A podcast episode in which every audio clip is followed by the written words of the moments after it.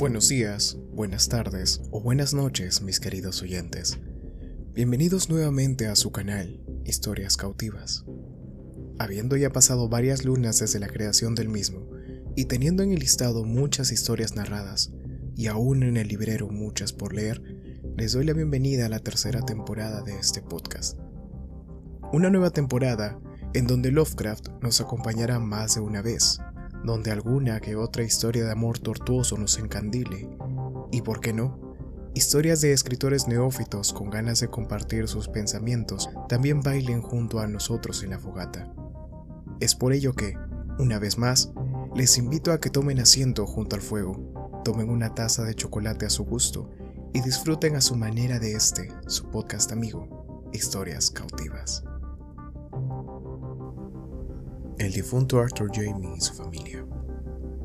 La vida es algo espantoso, y desde el trasfondo de lo que conocemos de ella asoman síntomas demoníacos que la vuelven a veces infinitamente más espantosa. La ciencia, ya asfixiante sus tremendas revelaciones, será posiblemente la que devaste definitivamente nuestra especie humana, si es que somos una especie separadamente, porque su reserva de insospechados horrores jamás podrá ser abarcada por los cerebros mortales en caso de desatarse en el mundo. Si supiéramos qué somos, haríamos lo que hizo Arthur Jamin, que empapó sus ropas de petróleo y se prendió fuego una noche.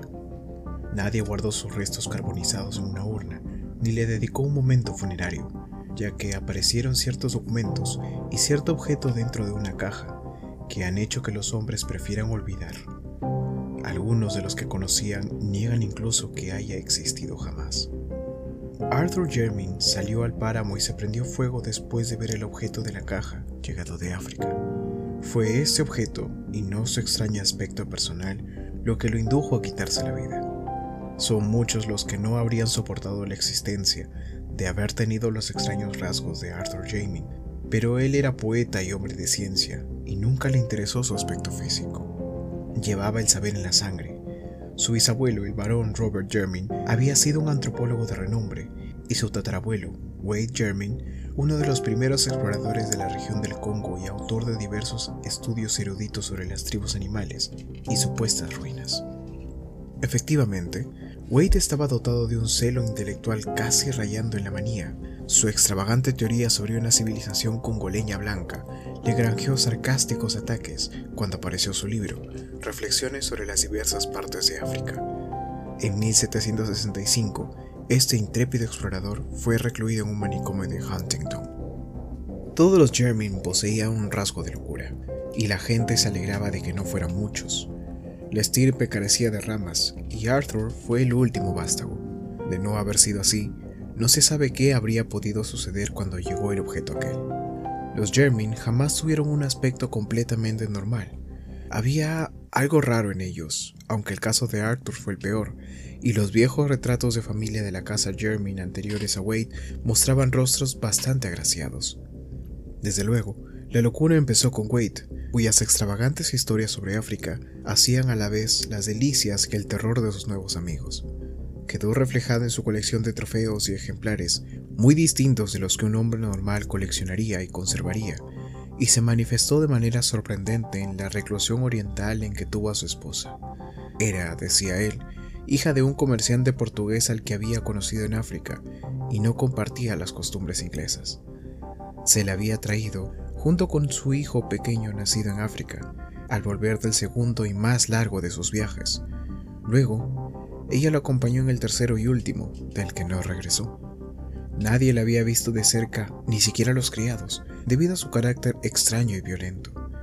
Durante la transitoria estancia de esta mujer en la mansión de los Jermyn, ocupó una ala remota y fue atendida tan solo por su marido.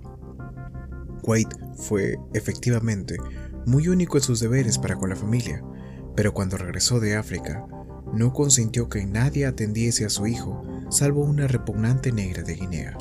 A su regreso, después de la muerte de Lady Jermyn, asumió él enteramente los cuidados del niño. Pero fueron las palabras de Wade, sobre todo cuando se encontraba bebido, las que hicieron suponer a sus amigos que estaba loco. En una época de la razón como el siglo XVIII, era una temeridad que un hombre de ciencia hablara de visiones insensatas y paisajes extraños bajo la luna del Congo, de gigantescas murallas y pilares de una ciudad olvidada, en ruinas e invadida por la vegetación, y de húmedas y secretas escalinatas que descendían interminablemente a la oscuridad de criptas abismales y catacumbas inconcebibles. Especialmente, era una temeridad hablar de forma mística de los seres que poblaban tales lugares, criaturas mitad de la jungla, mitad de esa ciudad antigua e impía, seres que el propio Plinio habría descrito con escepticismo y que pudieron brotar después de que los grandes monos invadiesen la moribunda ciudad de las murallas y los pilares, de las criptas y las misteriosas esculturas. Sin embargo, después de su último viaje, Wade hablaba de esas cosas con estremecido y misterioso entusiasmo, casi siempre después de su tercer vasco en el Knight's Head, alardeando de lo que había descubierto en la selva y de que había vivido entre ciertas ruinas terribles él solo conocía. Y al final, Hablaba en tales términos de los seres que allí vivían que lo internaron en el manicomio. No manifestó gran pesar cuando lo encerraron en la celda enrejada de Huntington, ya que su mente funcionaba de forma extraña. A partir del momento en que su hijo empezó a salir de la infancia, le fue gustando cada vez menos el hogar, hasta que últimamente parecía atemorizarlo. El Knight's Head llegó a convertirse en su domicilio habitual, y cuando lo encerraron, manifestó una vaga gratitud como si para él representase una protección. Tres años después, murió. Philip, el hijo de Wade Jermyn, fue una persona extraordinariamente rara. A pesar del gran parecido físico que tenía con su padre, su aspecto y comportamiento eran en muchos detalles tan toscos que todos terminaron por esquivarle. Aunque no heredó la locura como algunos temían, era bastante torpe y vulnerable a periódicos accesos de violencia. De estatura pequeña, Poseía, sin embargo, una fuerza y una agilidad increíbles. A los 12 años de recibir su título, se casó con la hija de su guardabosque, persona que, según se decía, era de origen gitano. Pero antes de nacer su hijo, se alistó en la Marina de Guerra como simple marinero, lo que colmó la repugnancia general que sus costumbres y su unión habrían despertado. Al terminar la Guerra de América, se corrió el rumor de que iba de marinero en un barco mercante que se dedicaba al comercio en África, habiendo ganado buena reputación con sus proezas de fuerza y soltura para trepar, pero finalmente desapareció una noche, cuando su barco se encontraba fondeado frente a la costa del Congo. Con el hijo de Philip Jermyn, la ya reconocida singularidad familiar acogió un sexo extraño y fatal.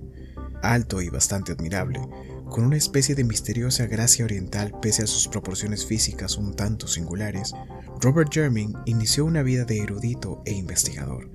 Fue el primero en estudiar científicamente la inmensa colección de reliquias que su abuelo demente había traído de África, haciendo célebre el apellido en el campo de la etnología y la exploración. En 1815, Robert se casó con la hija del séptimo vizconde de Brighthall, con cuyo matrimonio recibió la bendición de tres hijos, el mayor y el menor de los cuales jamás fueron vistos públicamente a causa de sus deformidades físicas y psíquicas. Agobiado por estas desventuras, el científico se refugió en su trabajo e hizo dos largas expediciones al interior de África. En 1849, su segundo hijo, Neville, persona especialmente repugnante que parecía combinar el mal genio de Philip Jermyn y la Hatour de los Brightmore, se fugó con una vulgar bailarina, aunque fue perdonado a su regreso, un año después. Volvió a la mansión Jermyn, viudo, con un niño, Alfred, que sería con el tiempo padre de Arthur Jermyn. Decían sus amigos que fue esta serie de desgracias lo que trastornó el juicio de Robert Jermyn, aunque probablemente la culpa estaba tan solo en ciertas tradiciones africanas. El maduro científico había estado recopilando leyendas de las tribus Onga, próximas al territorio explorado por su abuelo y por él mismo, con la esperanza de explicar de alguna forma las extravagantes historias de Wade sobre una ciudad perdida, habitada por extrañas criaturas. Cierta coherencia en los singulares escritos de su antepasado sugería que la imaginación del loco pudo haber sido estimulada por los mitos nativos. El 19 de octubre de 1852, el explorador Samuel Seaton visitó la mansión de los Jermyn llevando consigo un manuscrito y notas recogidas sobre los Onga, convencido de que podían ser de utilidad al etnólogo ciertas leyendas acerca de una ciudad gris de monos blancos gobernada por un dios blanco.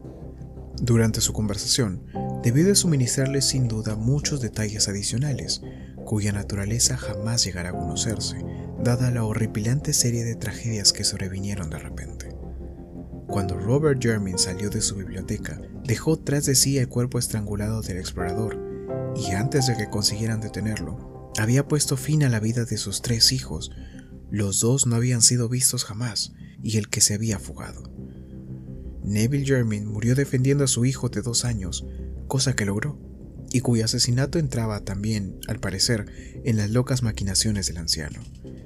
El propio Robert, tras repetidos intentos de suicidarse y una obstinada negativa a pronunciar un solo sonido articulado, murió de un ataque de apoplejía el segundo año de su reclusión. Alfred Jermyn fue varón antes de cumplir los cuatro años, pero sus gustos jamás estuvieron a la altura de su título.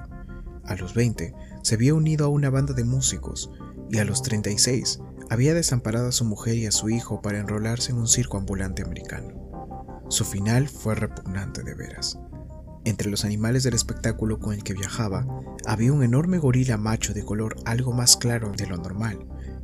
Era un animal sorprendentemente tratable y de gran popularidad entre los artistas de la compañía. Alfred Jermyn se sentía fascinado por este gorila, y en muchas ocasiones los dos se quedaban mirándose a los ojos largamente a través de los barrotes. Finalmente, Jermyn logró que le aprobasen disciplinar al animal asombrando a los espectadores y a sus compañeros con sus éxitos.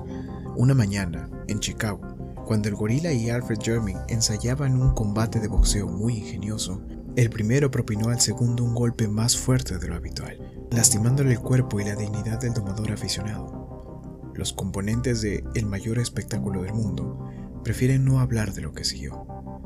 No se esperaban el grito escalofriante e inhumano que profirió Alfred, ni verlo agarrar a su torpe antagonista con ambas manos, arrojarlo con fuerza contra el suelo de su jaula y morderlo furiosamente en la garganta peluda. Había cogido al gorila inadvertido, pero este no tardó en reaccionar, y antes de que el domador oficial pudiese hacer nada, el cuerpo que había pertenecido a un varón había quedado irreconocible. Arthur Jermyn era hijo de Alfred Jermyn y de una cantante de musical de origen desconocido. Cuando el marido y padre abandonó a su familia, la madre llevó al niño a la casa de los Jermyn, donde no quedaba nadie que se opusiera a su presencia. No escaseaba a ella la idea sobre lo que debe ser la dignidad de un noble, y cuidó que su hijo recibiese la mejor educación que su limitada fortuna le podía proporcionar.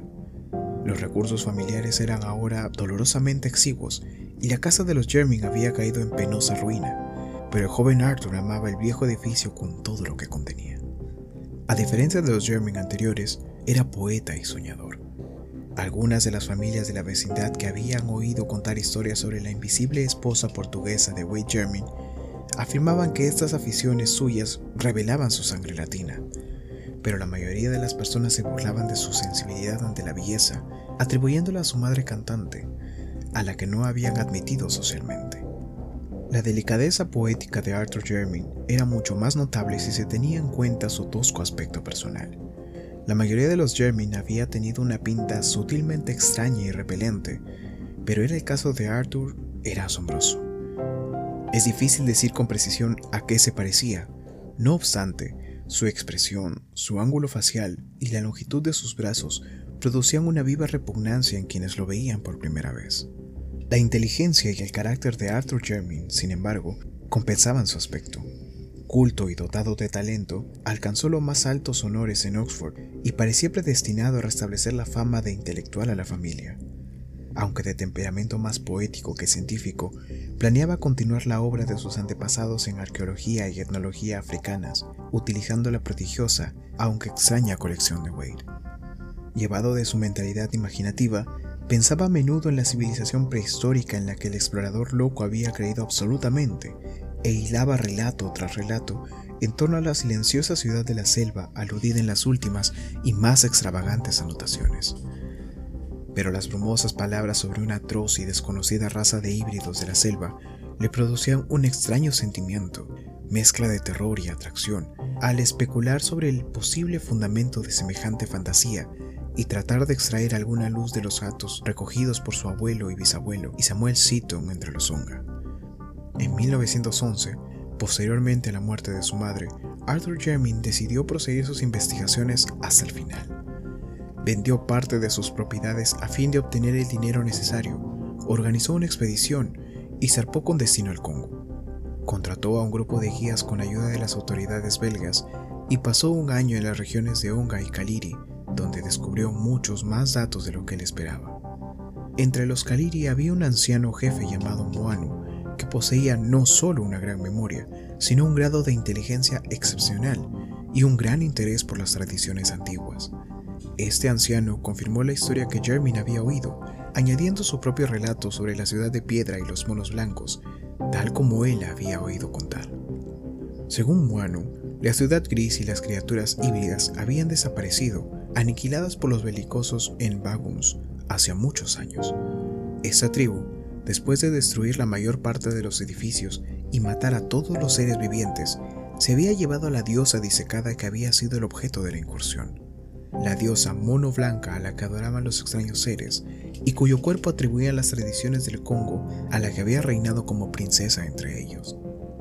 Muanu no tenía idea del semblante que debieron de tener aquellas criaturas blancas y simiescas, pero estaba convencido de que eran ellas quienes habían construido la ciudad en ruinas.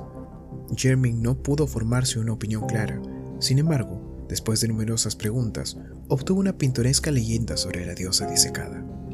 La princesa Mono, se decía, se convirtió en esposa de un gran dios blanco llegado del occidente. Durante mucho tiempo reinaron juntos en la ciudad, pero al nacerles un hijo, se marcharon de la región. Más tarde, el dios y la princesa habían regresado y a la muerte de ella, su divino esposo había ordenado momificar su cuerpo, entronizándolo en una inmensa construcción de piedra donde fue adorado. Según una de ellas, no aconteció nada más, salvo que la diosa disecada se convirtió en símbolo de supremacía para la tribu que la poseyera. Este era el motivo por el cual los Bangus se habían apoderado de ella. Una segunda versión apuntaba al regreso del dios y su muerte a los pies de la entronizada esposa. En cuanto a la tercera, hablaba del retorno del hijo, ya hombre, o mono, o dios según el caso, aunque ignorante de su identidad. Sin duda los imaginativos negros habían sacado el máximo partido de lo que subyacía debajo de tan extravagante leyenda, fuera lo que fuese. Arthur Jermyn no dudó ya de la existencia de la ciudad que el viejo Wade había descrito, y no se extrañó cuando, a principios de 1912, dio con lo que quedaba de ella. Comprobó que se habían exagerado sus dimensiones, pero las piedras esparcidas probaban que no se trataba de un simple poblado negro. Por desgracia, no consiguió encontrar representaciones escultóricas, y lo exiguo de la expedición impidió emprender el trabajo de despejar el único pasadizo visible que parecía conducir a cierto sistema de criptas que Wade mencionaba. Preguntó a todos los jefes nativos de la región acerca de los monos blancos y la diosa momificada, pero fue un europeo quien pudo ampliar los datos que le había proporcionado el viejo Moano. Un agente belga de una factoría del Congo, Marcus Barheiren, creía que podía no solo localizar, sino conseguir también a la diosa momificada de la que había oído hablar vagamente, dado que los en otro tiempo poderosos en Bangus eran ahora sumisos siervos del gobierno del rey Alberto, y sin mucho esfuerzo podría disuadirlos para que se deshaciesen de la horrenda deidad de la que se habían apoderado. Así que, cuando Jermin zarpó para Inglaterra, lo hizo con la gozosa esperanza de que, en espacio de unos meses, podría recibir la inestimable reliquia etnológica que corroboraría la más extravagante de las historias de su antecesor, que era la más disparatada de cuantas él había oído. Pero quizá los campesinos que vivían en la vecindad de la casa de los Jermyn habían oído historias más extravagantes aún a Wade alrededor de las mesas del Knight's Head. Arthur Jermyn aguardó pacientemente la esperada caja de Marcus Byron, estudiando entre tanto con creciente interés los manuscritos dejados por su loco antepasado. Empezaba a sentirse cada vez más identificado con Wade y buscaba rastros de su vida personal en Inglaterra, así como de sus hazañas africanas. Los relatos orales sobre la misteriosa y recluida esposa eran numerosos, pero no quedaba ninguna prueba palpable de su estancia en la mansión Jermin. Jermin se preguntaba qué circunstancias pudieron propiciar o permitir semejante desaparición y supuso que la principal debió de ser la enajenación mental del marido. Recordaba que se decía que la madre de su tatarabuelo fue hija de un comerciante portugués establecido en África. Indudablemente, el sentido práctico heredado de su padre y su conocimiento superficial del continente negro lo había movido a burlarse de las historias que contaba Wade sobre el interior, y eso era algo que un hombre como él no debió de olvidar. Ella había muerto en África, donde sin duda su marido la llevó a la fuerza, decidido a probar lo que decía. Pero cada vez que Jeremy se sumía en estas reflexiones, no podía por menos de sonreír ante su insignificancia, siglo y medio después de la muerte de sus extraños antecesores. En julio de 1913, le llegó una carta de Marcus Byron en la que le notificaba que había encontrado la diosa disecada. Se trataba, decía el belga, de un objeto de lo más extraordinario, un objeto imposible de clasificar para un profano. Solo un científico podía determinar si se trataba de un simio o de un ser humano, y aún así su clasificación sería muy difícil dado su estado de deterioro. El tiempo y el clima del Congo no son favorables para las momias, especialmente cuando consisten en preparaciones de aficionados, como parecía suceder en este caso. Alrededor del cuello de la criatura se había encontrado una cadena de oro que sostenía un relicario vacío con adornos nobiliarios. Sin duda, recuerdo de algún infortunado viajero, a quien debieron de arrebatárselo los Enbancus para colgárselo a la diosa en el cuello, a manera de talismán.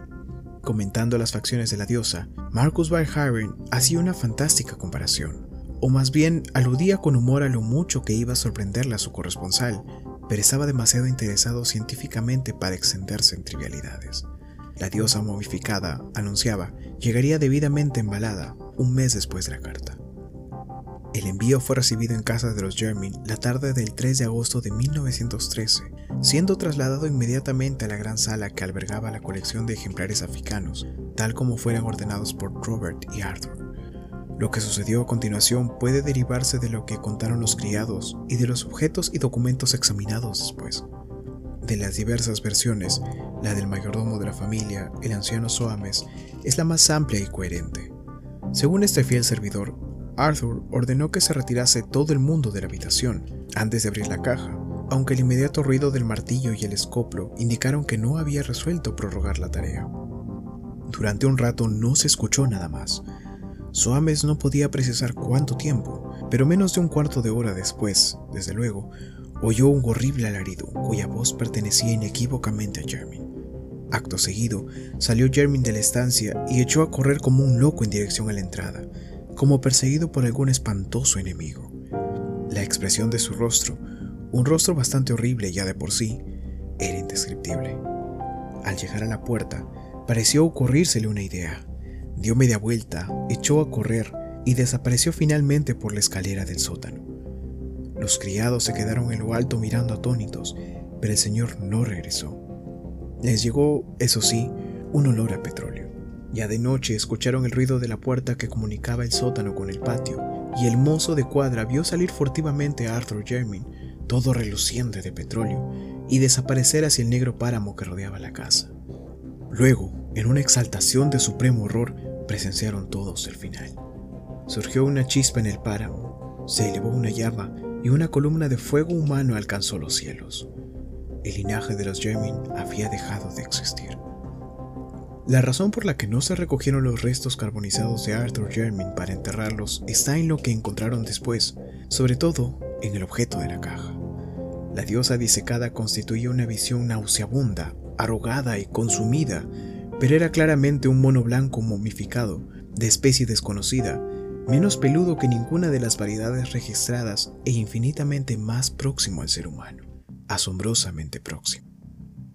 Su descripción detallada resultaría sumamente desagradable, pero hay dos detalles que merecen referirse, ya que encajan terriblemente con ciertas notas de Wade Jermyn sobre las expediciones africanas y con las leyendas congoleñas sobre el dios blanco y la princesa Mono. Los dos detalles en cuestión son estos.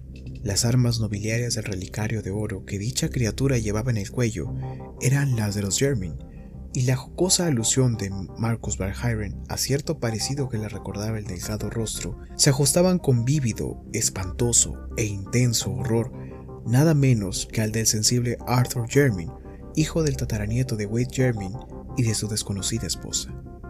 Los miembros del Real Instituto de Antropología quemaron aquel ser, arrojaron el relicario en pozo y algunos de ellos, y algunos de ellos, niegan que Arthur Jermyn haya existido jamás.